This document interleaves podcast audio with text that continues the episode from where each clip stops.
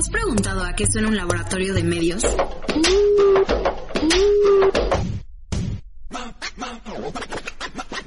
Noticias, deportes, música, lifestyle. Media Lab mezcla los gustos de todos para mantenernos conectados. Porque Media Lab lo haces tú. Escúchanos en Spotify y en Apple Podcast.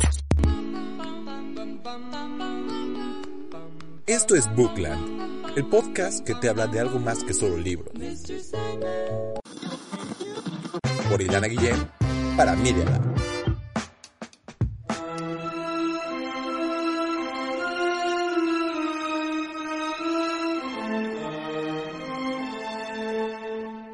Rayo de sol dorado, color de la mantequilla, convertida esta rata en amarilla.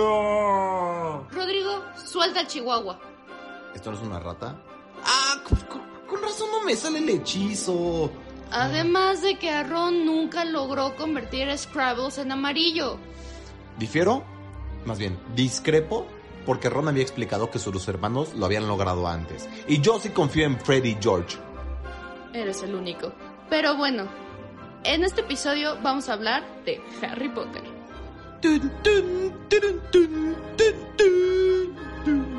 Y para eso traigo a una gran invitada que nos va a ganar a ti y a mí en fanatismo Potterhead.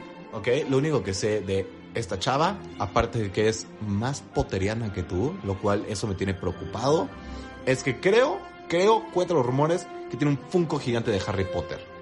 Ella es Gaby Cam, periodista de cine y trabaja directamente con los estudios Warner Brothers y tiene su programa en los 40 principales. No, pues de qué, ¿para qué, para qué, para qué tanto introducimos el programa? Mejor ya vámonos con la entrevista, ¿no? You're a wizard, Harry. I'm a what? A wizard. Muchas gracias por estar en el programa. Este, este episodio vamos a hablar de nuestro mago favorito de todos los tiempos, Harry Potter. Este, y lo primero, ¿qué es lo que para ti significa Harry Potter? Como, como que para cada persona hay una, una definición distinta de lo que es Harry Potter en sus vidas. Eh, la mía es el descubrir a qué me quería dedicar. La verdad es que esa fue la película que me trajo aquí. Obviamente, cuando los libros estaban en su apogeo, yo tenía pues como 15 años, una cosa así. También tengo esa varita, no me presuman, sí, por favor. Sí. Todas sus varitas, sí, ya tienen muchas más. ¿Sabes qué? No puedo hablar de esto sin hacer lo siguiente. Ya nos pusimos en modo Harry Potter. Muy Por bien. completo. Muy bien. Porque si a estas vamos, pues aquí lo traemos. ¡Ah! ¡Es un Funko gigante de Harry! Me ganaron por completo. Listo, ahora sí, podemos hablar libremente de este tema. Podemos decir que yo llegué al apogeo de Harry Potter cuando tenía 15 años, los libros y demás, y pues los leí todos, me volví fan, como que me adentré en este mundo y me preguntaba, les juro que cada que pasaba una página me preguntaba, ¿Cómo alguien pudo crear esto y poner un clavo? Yo me acuerdo que mi maestro de, de guion siempre decía, es que si pones un clavo tienes que colgar un cuadro, ¿no? Y mm, cuando escribes una historia. Y algo que hace J.K. Rowling a la perfección es eso, ¿no? Y a veces ese clavo lo, lo pone en el primer libro o en la primera película y lo cuelga el cuadro como en la séptima. Y me gustó mucho ese mundo fantástico, me identifiqué con muchos personajes. Y después, ya más adelante, cuando estudiaba la carrera de comunicación en la Universidad Panamericana, ¡Qué belleza! es hermoso. Eh, estudié unos meses en España, me fui de intercambio a la Universidad de Navarra y yo era ya muy fan de Harry Potter, pero ya enferma, ¿no? Y entonces descubrí que la premier de la quinta película iba a ser en Londres mientras estaba estudiando en, en Europa, entonces ahorré, ahorré y ahorré y ahorré y cuando iba a ser la premier dije voy a ir y me voy a ir a formar y no me importa. Y así fue. Me fui a un hostal, me formé horas en la premiere en Leicester Square de la quinta película. Incluso me acuerdo que me, me- me entrevistaron para la BBC preguntando ¡Wow! mi personaje favorito y yo, Cedric Diggory. ¡Ay, no! Fue súper triste. Demasiado.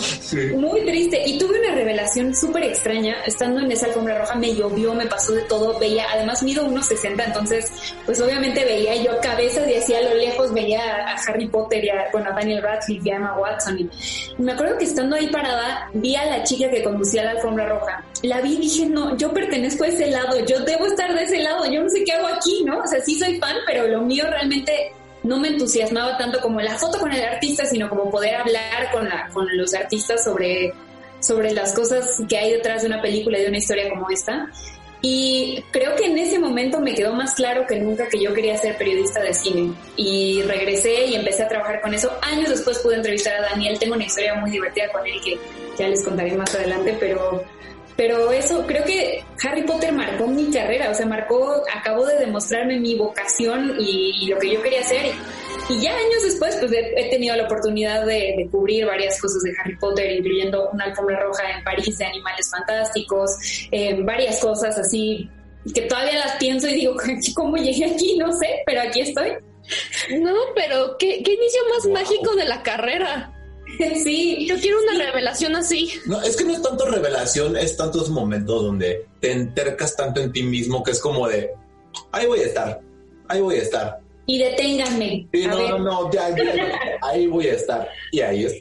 Yo aquí pensando que, que mi mundo mágico de Harry Potter era toda mi infancia y ahorita me acaban de, suplantar el sueñño de Harry Potter, la vida de Harry Potter, descubrir lo, para lo que eres buena. No tienes un Funko gigante. No tengo un Funko gigante de Harry. Y no tienes a Harry, a Harry Sote, no.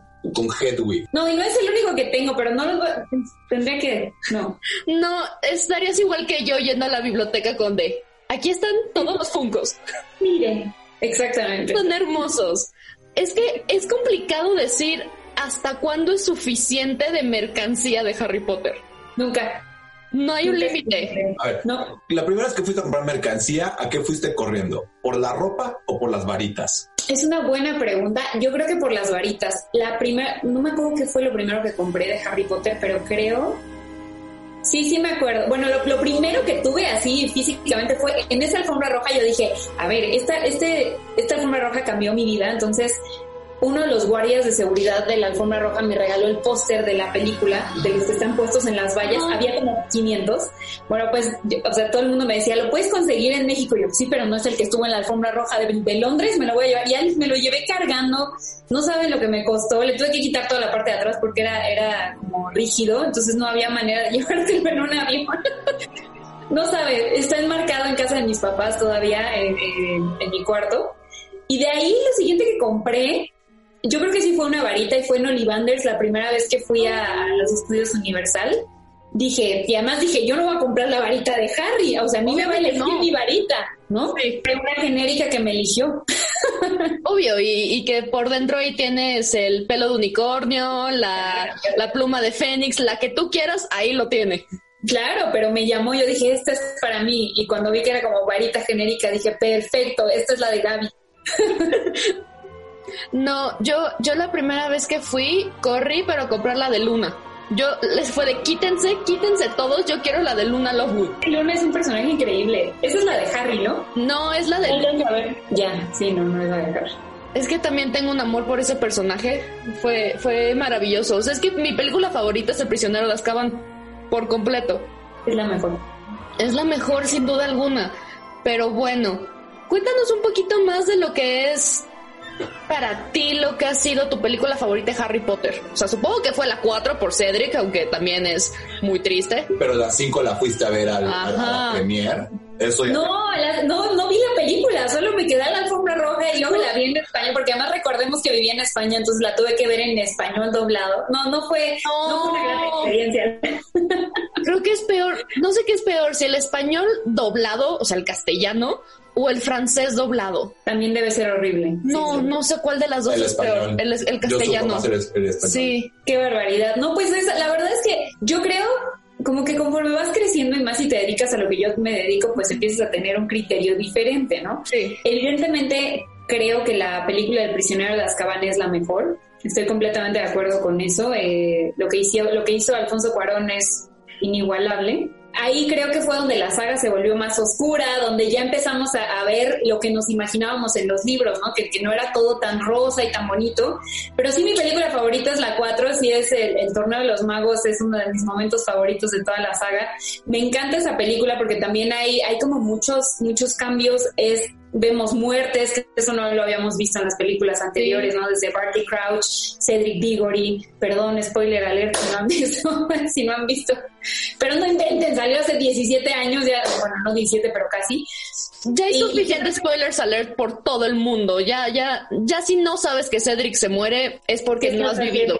Y se convirtió en, en Edward Cullen. Sí, es lo peor de todo. Se volvió vampiro.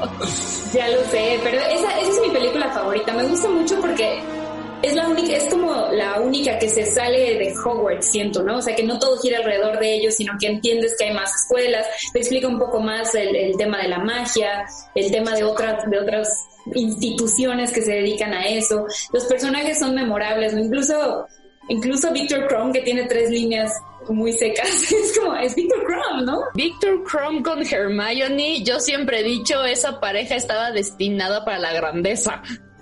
Pero no, porque Ron y Hermione estaban más destinados a la grandeza. No, sí, Y por la película me gusta por esa parte, porque es la primera en donde vemos esa relación, como que hay detrás de esa amistad que sabemos que pues, Ron siempre, siempre le ha gustado, pero no sabíamos si iba a trascender o no. Sí. Y aquí yo tengo unas preguntas que digo, aquí está perfecto para iniciar, porque yo te quiero preguntar, así que eres fan de los libros y de las películas, ¿qué opinas en estos cambios que tuvo de recorte la película? Que recortaron mucho a Ginny Weasley, que recortaron la historia de, de Lupin, de, de, de, o sea, de James, de James Potter, de Lily, sobre todo en la 4, que aquí empiezan a recortar mucho. ¿Cuál fue la historia que más te dolió que hayan recortado, que no la viste en la pantalla?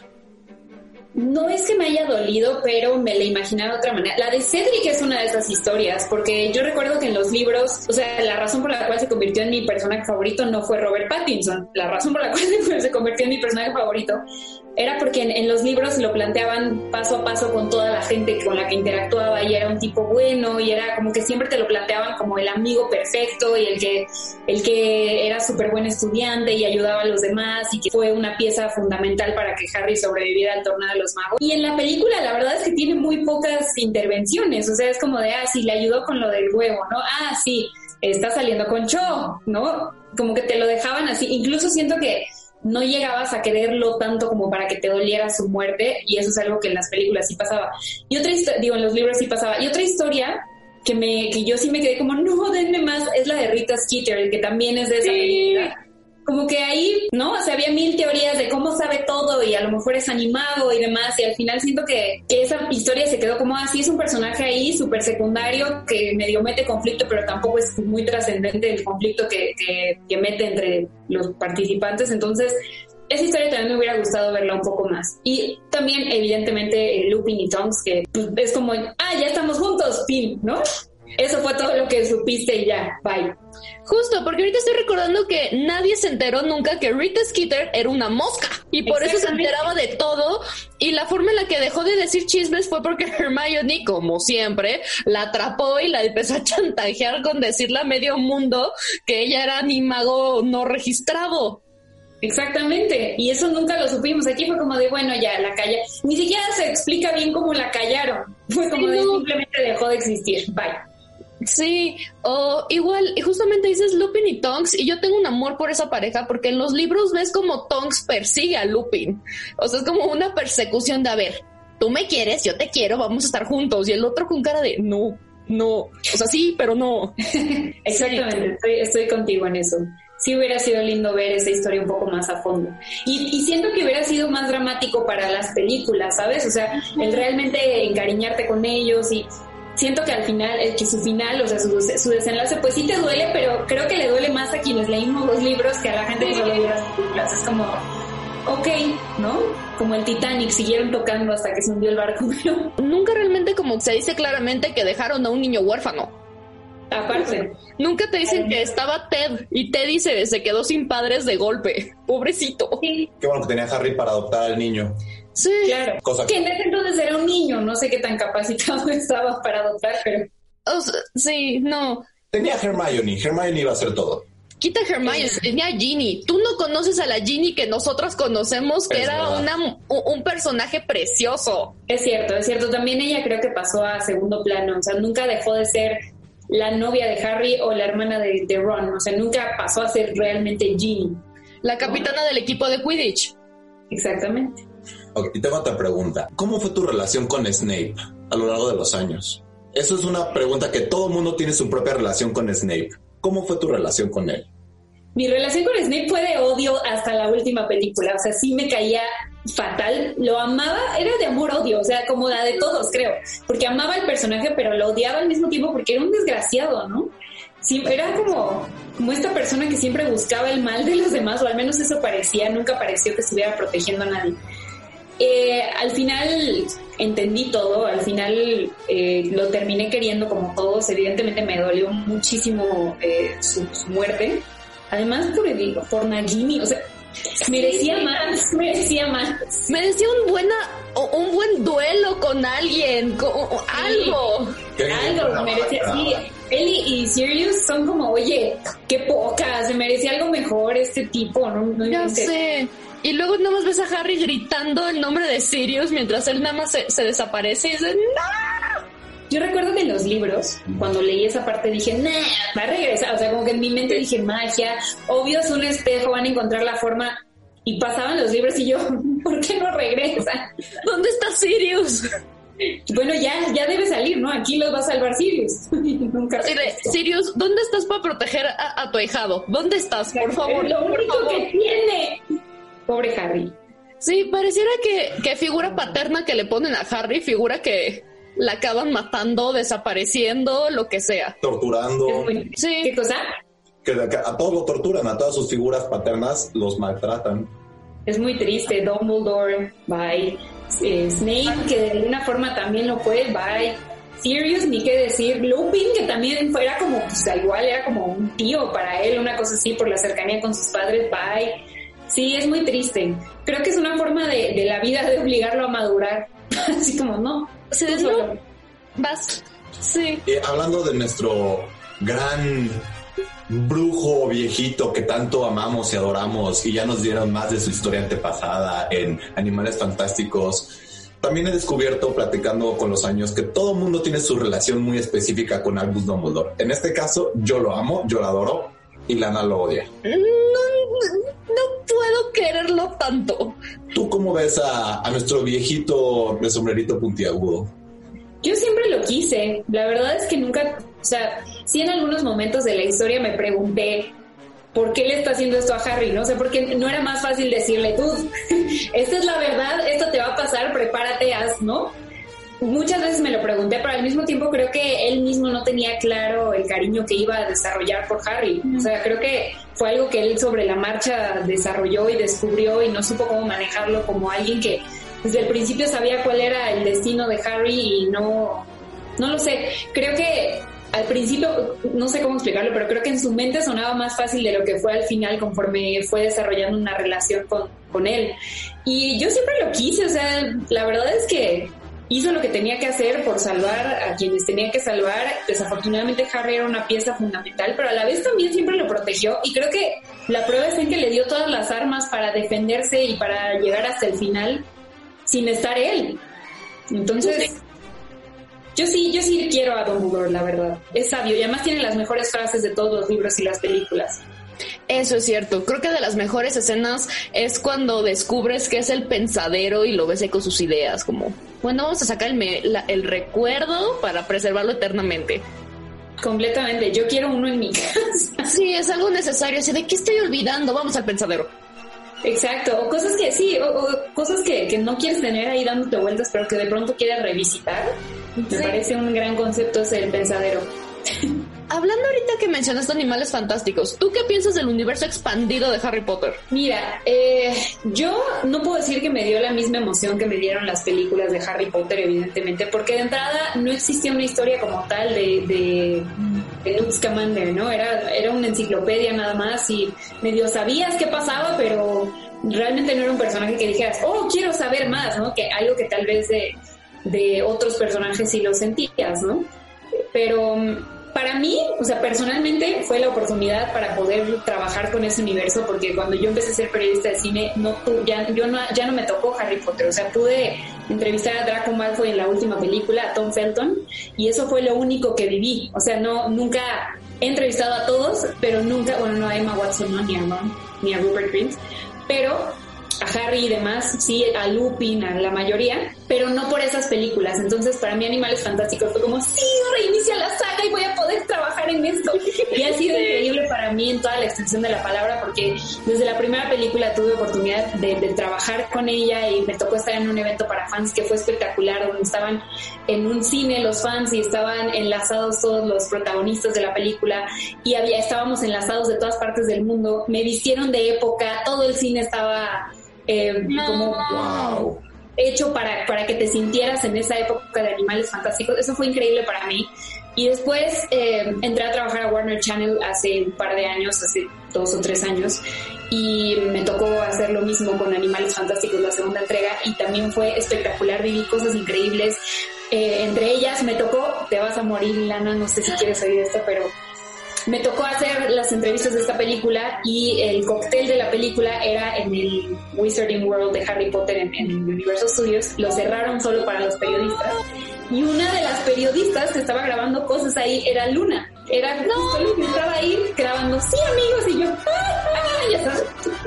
Luna, Luna, hola. Exacto, yo era fan y me subí, eh, por ahí debe haber alguna foto que después les compartiré. Grabé todo el programa de Inside Warner en ahí entonces la parte de atrás era Hogwarts de noche, precioso, o sea, fue una de las experiencias más increíbles y también pues me tocó cubrir la alfombra roja de Animales Fantásticos 2 en Londres, no, no en Londres, en París, y fue también a entrevisté a J.K. Rowling, cinco, tres minutos, pero yo me moría, o sea, yo decía, es que esto ya es, mi sueño cumplido está aquí, o sea, entrevisté a J.K. Rowling, o sea, No, sí, ya, o sea, yo estaría... A mí se me hubiera olvidado toda la entrevista, hubiera sido de... eh, olvidó, no creo que haya sido mi entrevista más brillante, pero, ¿Qué? Pero la entrevistaste, es lo que cuenta. pero ahí estaba yo. Tienes tu recuerdo junto a la señora. Así es. Y no he odiado las películas, ¿eh? Em, la verdad no las he odiado. La primera me gustó porque era como la introducción. La segunda siento que había demasiadas cosas que, que intentaron poner la mesa para luego sentarse a cenar, que se- seguramente será la siguiente película. Y entonces pasa un poco lo mismo que con... em, con Harry Potter y las Reliquias de la Muerte, parte 1, que mucha gente dice es que no pasa nada, pero pasa mucho, porque es como la antesala de lo que realmente viene, ¿no? Y creo que Animales Fantásticos, la segunda, es un poco eso, ¿no? Los crímenes de Grindelwald. Sí, porque lo conoces mejor a él. O sea, porque habías estado escuchando a un Grindelwald de repente, pero ahí te plantean la relación con Dumbledore, la relación con medio mundo. Y, y, y se vuelve algo muy interesante. Lo que yo lloro es que Queenie traiciona a los demás. Spoiler alert, lo lamento. Desgraciada. Maldita Queenie desgraciada. Sí, Maldita. nos No, los no. deja. Sí, pues sí. Es, es complicada la película, pero sabes que, por ejemplo, el personaje de Ezra Miller me encanta. Me encanta, me encanta. Sí. O sea, Credence es, es un buen personaje porque es, es justamente es como el punto intermedio de lo que siempre habíamos visto, que era luz y oscuridad. Él es como ambas cosas Ajá. y eso es, es bueno. O sea, siento que, que expande el universo un poco de Harry Potter en ese sentido. Claro, lo que yo quiero que expliquen bien es qué Dumbledore es. Eh, así de, díganme cuál de todos los Dumbledores son, por favor. Sí, completamente. Pues ya lo descubriremos, espero. Pues sí. Y ahora viene la pregunta complicada para muchos que somos fans, fans de Harry Potter. ¿Qué opinas de The Cursed Child? El último libro, así del después de todo. Amigos, yo fui de esas personas que sacrificó un día completo en Londres para ir a ver la obra. Sí, soy de esas personas, sí, soy, sí estoy muy mal, o sea, en verdad no es broma. No tengo un tatuaje de Harry Potter aún, pero lo tendré, eso pueden tenerlo por seguro. Eh, a mí me encanta esa historia, me encantaría que la llevaran al cine, pero creo que sería difícil. La bondad que tiene hacer un- una obra en Broadway o en West End, como es este caso, es que puedes poner otros, a otros personajes, a otros protagonistas y no pasa nada. Pero si lo llevas al cine, creo que el público cinematográfico de Harry Potter no querría ver a alguien que no fuera por lo menos parecido a Daniel Radcliffe o a, ¿saben? O sea, que, no- que se entendiera que es una versión adulta de ellos, no la cosa horrible que vimos al final de las Reliquias de la Muerte. Por favor, e- esa falsita en Ron, digo, Hermione, deja de alimentarlo. Además, no, y se ven iguales, nada más así como ponle dos arrugas y yo así, por favor. Yo me veo igual que cuando tenía 18. O Draco Malfoy que nada más le, le, le pusieron como lentes y como barba aquí Las desgarbada. entradas un poco más para acá, pero de por sí, o sea, Yo de por sí yo lo dije, no, Draco va a envejecer como Lucius Malfoy, o sea, la cabellera platinada. claro, Lo claro. pusieron así y fue de no, no está No, funcionando. Pero hay que admitir que sí, Ron, en efecto, sí, Hermione sí es de esa pareja que lo termina engordando y es como, ay, ten mi amor, ten dice tal o cociné tal, y, o por lo menos Ron termina comprando todo y sí termina su, su esposo gordito. Seguro. Pero yo, o sea, ahí sí creo que llevar al cine esa adaptación de, de The Cursed Child sería increíble porque sería revisitar los personajes de la saga. No es como Animales Fantásticos que no todos aparecen, que hay muchos que no están ahí.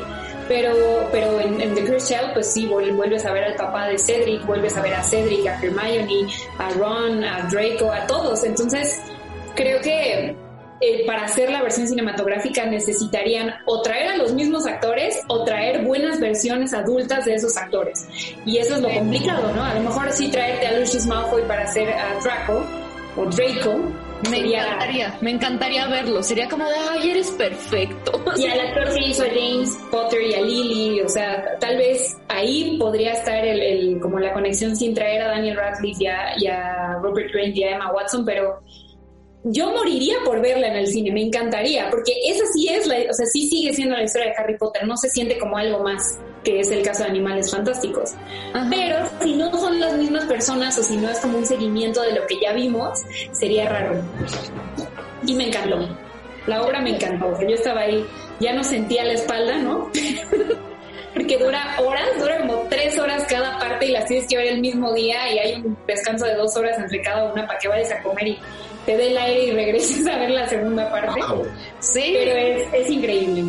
El problema fue que yo no vi la obra, yo solo leí el libro y pues sí, leer el libro, que es el estilo de libreto, pues digo, no, esto no es Harry Potter, me falta mucho, pero tengo que ver la obra, tengo que ver la obra en, en Broadway, en donde sea, donde se ponga, yo voy. Me pregunto si algún día harán lo que hicieron con Hamilton, ¿no? De ponerla en alguna plataforma de streaming así. Pues estaría bien, estaría muy bien poner ahí la filmación, así de, ay, yo quiero verla, me pasaría todo el día ahí viendo la palomitas con palomitas. Sí dura horas. Sí, sí, insisto. Y aunque no durara horas, es un musical, se siente como si fueran horas. Es una, es muy buena, la verdad, y los efectos, todo es como, toda la producción que tiene esa, esa obra es espectacular, o sea, se siente como una película. Claro. Mm. Sí que sí me gustó. Ahora la pregunta más dolorosa, la más triste. Aparte de Cedric, ¿qué muerte te dolió más? Ay, Jesús. Yo creo que la de Dumbledore, porque es súper dramática además, o sea, y, y como cuando la ves, no sabes lo que está pasando, o sea, ya lo entiendes más adelante, pero sí dices, ¡Ah, Snape, o sea, sabes, como que sí te quedas como maldito y, y con un sentimiento atravesado que se explica más adelante. Yo creo que esa fue la muerte que más me dolió. Y la de Dobby, obviamente, me dolió infinitamente. Dobby. Es súper triste, porque además como que ya parece que ya viene la calma y ya lo lograron y...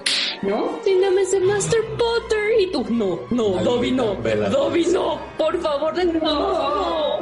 Esa Bellatrix, de verdad que... Mala, ¿eh? Mala. No, sí, e- e- esa es, creo que es de las únicas. Se supone que, ya saben, que J.K. Rowling de repente pone sus tweets de, de cosas que nunca puso en Harry Potter, pero que está diciendo. Por cierto, siempre quise decir esto, ajá. Sí, es que, por cierto, en mis notas también tenía esto, pero no lo puse.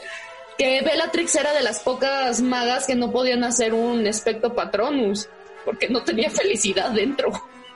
Qué triste esa, y además, qué buena elección de cast, ¿no? O sea, es que No. si no te pones a ver la, la elección de las películas de Harry Potter, el cast que tienen, o sea, está Ralph Fiennes, está Gary Oldman, en su momento Alan Rickman, Emma Thompson, está eh, eh, Helena Bonham Carter, está, o sea, independientemente de los actores jóvenes que también los eligieron muy bien, porque crecimos con ellos, Claro. la elección que tiene de, de- de cast en general es muy buena. O sea, incluso Animales Fantásticos, Eddie Redmayne, ganador del Oscar, eh, o sea, está Zoe Kravitz. O sea, honestamente creo que han hecho muy bien ese trabajo. Entonces tú estás en contra de J.K. Rowling cuando dijo que no le gustaba ninguno de los actores porque ella estaba imaginando a personas más feas y pusieron actores muy guapos. ¿Estás en contra de, de J.K. Rowling asesorando las películas? no estoy en contra porque pues han func- ha funcionado su asesoría, pero a la vez, pues si eso fuera cierto no lo hubiera permitido, ¿no? Pues o sea, sí. como que parece un comentario a sacar ahorita, así como de, ah, ¿no? Por, Por cierto, cierto. quiero generar polémica y nunca estuve de acuerdo, pero sí firmé para que ellos fueran, o sea, Exacto. No, ¿No? yo creo que de las mejores cast igual fue Maggie Smith para, para es- la profesora McGonagall. ah, sí, claro. O sea, esa mujer para mí es una inspiración. Y siento, o sea, yo siento que en el momento en que vio a Harry Potter llegar, le dio como el miedo de decir, ay no, ay no, va a ser como James, va a ser un mini James. Y después nada más me imagino a ella como directora de, de, de Hogwarts recibiendo al hijo de Harry y decir, ay no, Otra Otra vez, otra vez. ya me retiro, me voy a retirar. Así como el Adiós. sombrero Cállense la de los gatos. Sí, no. Pero mi escena favorita con, con McGonagall es cuando le pide a todas las estatuas que, que defiendan Howards cuando va a hacer la última batalla y al final es, ay, yo siempre quise hacer eso. Se y te nada acerca. Molly y Molly así de, wow. Vaya, vaya. Sí. La emoción. Es que de verdad, cuando empiezan todos los encantamientos, yo me, yo, yo, yo me voy a otro lado. Yo me A emociono. mí me encantó, a, a mucha gente no le gustó eh, Las Reliquias de la Muerte parte 2, a mí me súper encantó. Le hubiera quitado la última parte, o sea, me hubiera quedado con como terminan todas las películas de ellos en Hogwarts, meditando y viendo al infinito, pero Mm, Sí, Pero rompe sí. la varita, la avienta y ya. Ahí. sí, hasta ahí quedamos. Que también, sí, esa escena, o sea, parte del, del drama de la muerte de Dumbledore, volviendo a esa pregunta, es esa, o sea, es, es como la varita y cómo le profanan su tumba para sacarla, o sea, sí es como súper dramático. Dumbledore toda su vida fue dramático. Que alguien me explique cómo pasamos de un hombre que usa trajecito de dos piezas a las túnicas y los gorros.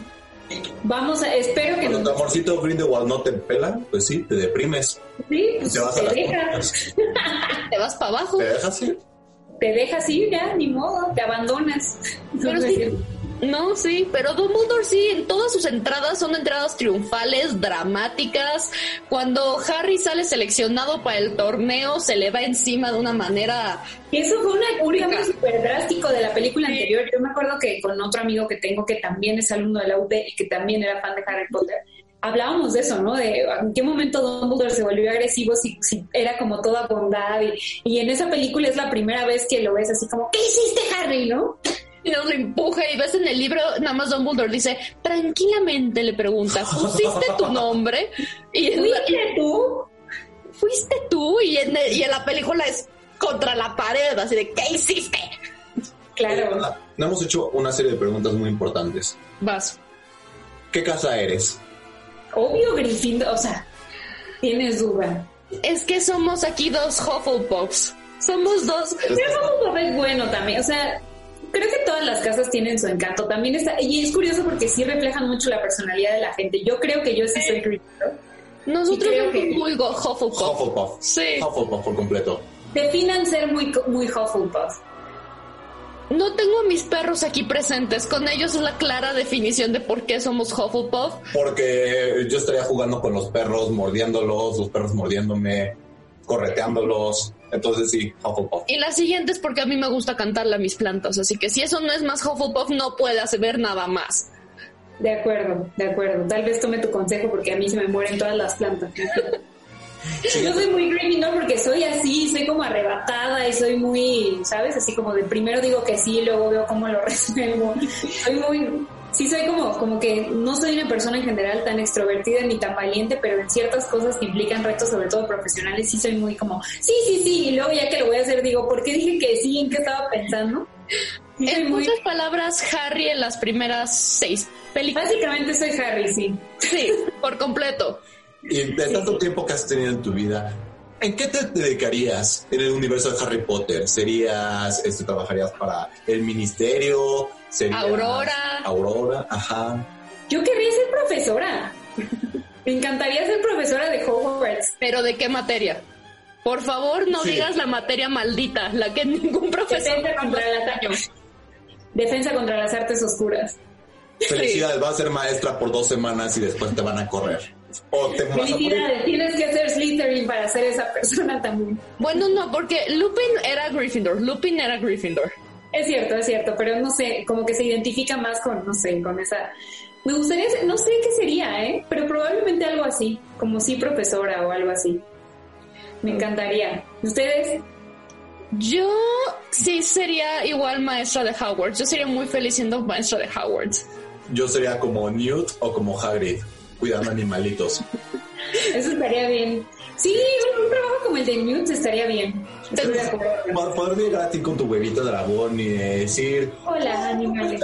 Y también como Hagrid les pondría nombres, o sea, no les llamaría Filiberto, les llamaría Guajolotordio, Guajolomonzo, Cosas así. ajá, así para Decir, raras. Guajoloyo, baja del, baja del cielo, ya, deja de quemar los otros pájaros.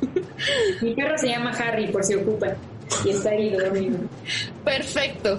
Una verdadera Potterhead, por completo. Lo soy, lo soy. No, sí. Y ya por último, antes de terminar, ¿cuál es tu encantamiento favorito? Expecto Patronum, sin duda alguna. Yo creo que es el de muchos, pero es que lo que representa eh, Expecto Patronum es, es lindo. O sea, es como re- recurre a las cosas felices de tu vida, recurre a las cosas buenas, a- aunque estés en, en circunstancias terribles, recurre a eso. Y creo que es una, o sea, al final es un poco un encantamiento real de la vida, ¿no? Al menos yo sí soy muy así cuando estoy teniendo malos momentos o cuando de pronto te cuesta trabajo aceptar que te equivocaste en algo o que estás mal con alguien el pensar en esas cosas te hace revalorar a la gente y decir, a ver, no, voy a dejar de ser orgullosa, voy a hacer de una forma u otra. O sea, yo creo que sí es de todos los encantamientos de Harry Potter, uno que sí es real, o sea, que sí, que sí uno de pronto recurre a, esa, a esas cosas buenas para sobrellevar las malas. Y me gusta mucho el concepto de, de Patronum. Bueno, pero tenemos que hacer la pregunta subsecuente. Entonces, según el cuestionario de Pottermore, ¿cuál es tu patronus? Eso sí no lo sé porque no lo he hecho. ¿Por qué no has hecho ¿Cómo? eso? No lo sé. No sé por qué no lo he hecho, pero lo voy a hacer. lo A mí se me hace que le da miedo no hacer una Gryffindor y por eso En una dice, híjole, no voy a hacer Gryffindor y me van a cambiar de casa. Pero ¿sabes qué? El sombrero seleccionador sabe lo que es mejor para mí. Y me sí. puede escuchar diciendo que no quiero ser otra cosa. No me pongas el Ravenclaw, no quiero ser No, Ravenclaw. no, Ravenclaw, no, no. Tal vez Slytherin. Sí, podría ser, no sé. Tengo un poco de ambas. Es que creo que nadie quiere ser Ravenclaw. O sea, Ravenclaw es como la casa olvidada por todos. Es como la vainilla, ¿no? La vainilla de las cajas, la que dices, no, si no sabes qué eres, eres Ravenclaw. Estos son los más tetos aparte, entonces es como de llegas ahí, entras a tu casa, todos con un libro, leyendo, estudiando. O sea, te vas a Hufflepuff y todo el mundo está saltando, gritando. Te vas a Slytherin, se están golpeando, se están torturando a alguien, están jugando. Vas a Gryffindor y pues en Gryffindor ahí tienes a, a Wood que está diciendo seguramente a todos, ¿quieren un Quidditch? ¿Quieren un Quidditch? ¿Quieren un Quidditch? Claro. Wood es otro personaje que también nos quitaron mucho. Sí, fue muy triste. Y era bueno, ¿eh? O sea, desde el principio como que el actor que escogieron estaba muy bien para, para hacer, o, sí, Oliver Wood. Era buen personaje, pero sí, bye. Se fue. Pero bueno, tendremos que cerrar esto porque si no nos vamos a pasar aquí todo el día hablando de Harry Potter. Por personaje tras personaje. y- Situaciones, no. Y yo tengo tantas historias que contar alrededor de estas películas que... Que yo digo que Bookland y toda nuestra audiencia tendrá que esperar una parte 2 de este episodio. Estoy de acuerdo. Si usted quiere saber qué me pasó con Daniel Radcliffe cuando lo conocí, va a tener que esperar a la parte 2. Perfecto. Muchas gracias Gaby por estar con nosotros. Spoiler alert, no lloré, pero casi. Uy, el rímel, el rímel Gaby, el rímel. No, deja tú. Uno tiene que ser profesional. O sea, aunque me esté muriendo por dentro, es como, sí, mu- mucho gusto, sí, claro. Tienes que hacerlo sentirse seguro en una horda de fans contigo. Y pues yo era una de ellas, pero él no lo sabía. Así de, no seas una fan más, no seas una fan más, no seas una fan más. Así fue, así fue. Algún día les contaré esa historia. Nos va a encantar escucharla. La estaremos esperando con muchas ansias. Muchas gracias por estar aquí con nosotros y con el Mega Harry de Funko. Es hermoso. Para todos que nos, o sea, nos están escuchando el programa Bookland y no están viendo, pero en verdad Gaby sí tiene su megafunco de Harry. Tengo Por ese megafunco, más un megafunco de Dobby, más eh, la escena donde están Harry, Hermione y Ron en el dragón cuando salen de Gringotts, más el Patronus de Harry, más tengo muchísimos. Obviamente tengo a Voldemort, a, a, Dumbledore no lo tengo, si alguien me lo quiere regalar es bienvenido, pero tengo a todos. Bueno, para todos los fans que están escuchando, ya saben cuál es el regalo perfecto. Necesito un, poco de, Dumbledore. Dumbledore. Solo tengo a Dumbledore Jude Law, no tengo al, al bueno. Yo, yo tengo al bueno, no al de Jude Law. Podríamos hacer ahí un... No, porque no, no, no, no, no, Mejor conseguimos cada una al que le falta. Cada quien sus cosas, Gaby, cada quien sus cosas. Porque si juntamos las colecciones, ahí sí, eso sería muy interesante. ¿Separarlas? Uh, qué miedo. Sí. Pero bueno, muchas gracias, Gaby. Gracias a ustedes, un placer. Rodrigo, ahora que se fue Gaby, ya te puedo decir algo. ¿Recuerdas el chihuahua que traías al principio? Ay, sí, es cierto. Yo me he olvidado de mi pequeño compadre. ¿Dónde quedó? Acaba de salir volando por la ventana. Al parecer tu hechizo funcionó, pero le sacó alas. este, ok, este, bueno, gracias a todos por habernos visitado en Bookland. Eh, yo me tengo que ir, este, tengo que ir a atrapar un perro volador. Ahorita regreso. ¿Y no me ayudas? Sí, vamos por la escoba. Hoy escuchaste Harry Potter de J.K. Rowling con siete libros de la editorial Penguin Random House. ¿Te quedaste con ganas de más historias? Sintoniza con nosotros la próxima semana en Media Lab. Y síguenos en nuestro Instagram, arroba Media y en Facebook como Media Lab. Los hechos, comentarios y opiniones expresadas en este sitio y programas son responsabilidades de quienes los emiten no reflejan en ninguna circunstancia el punto de vista de la Universidad Panamericana, de sus autoridades y de sus representantes legales. Media Lab, el laboratorio de medios de la Universidad Panamericana.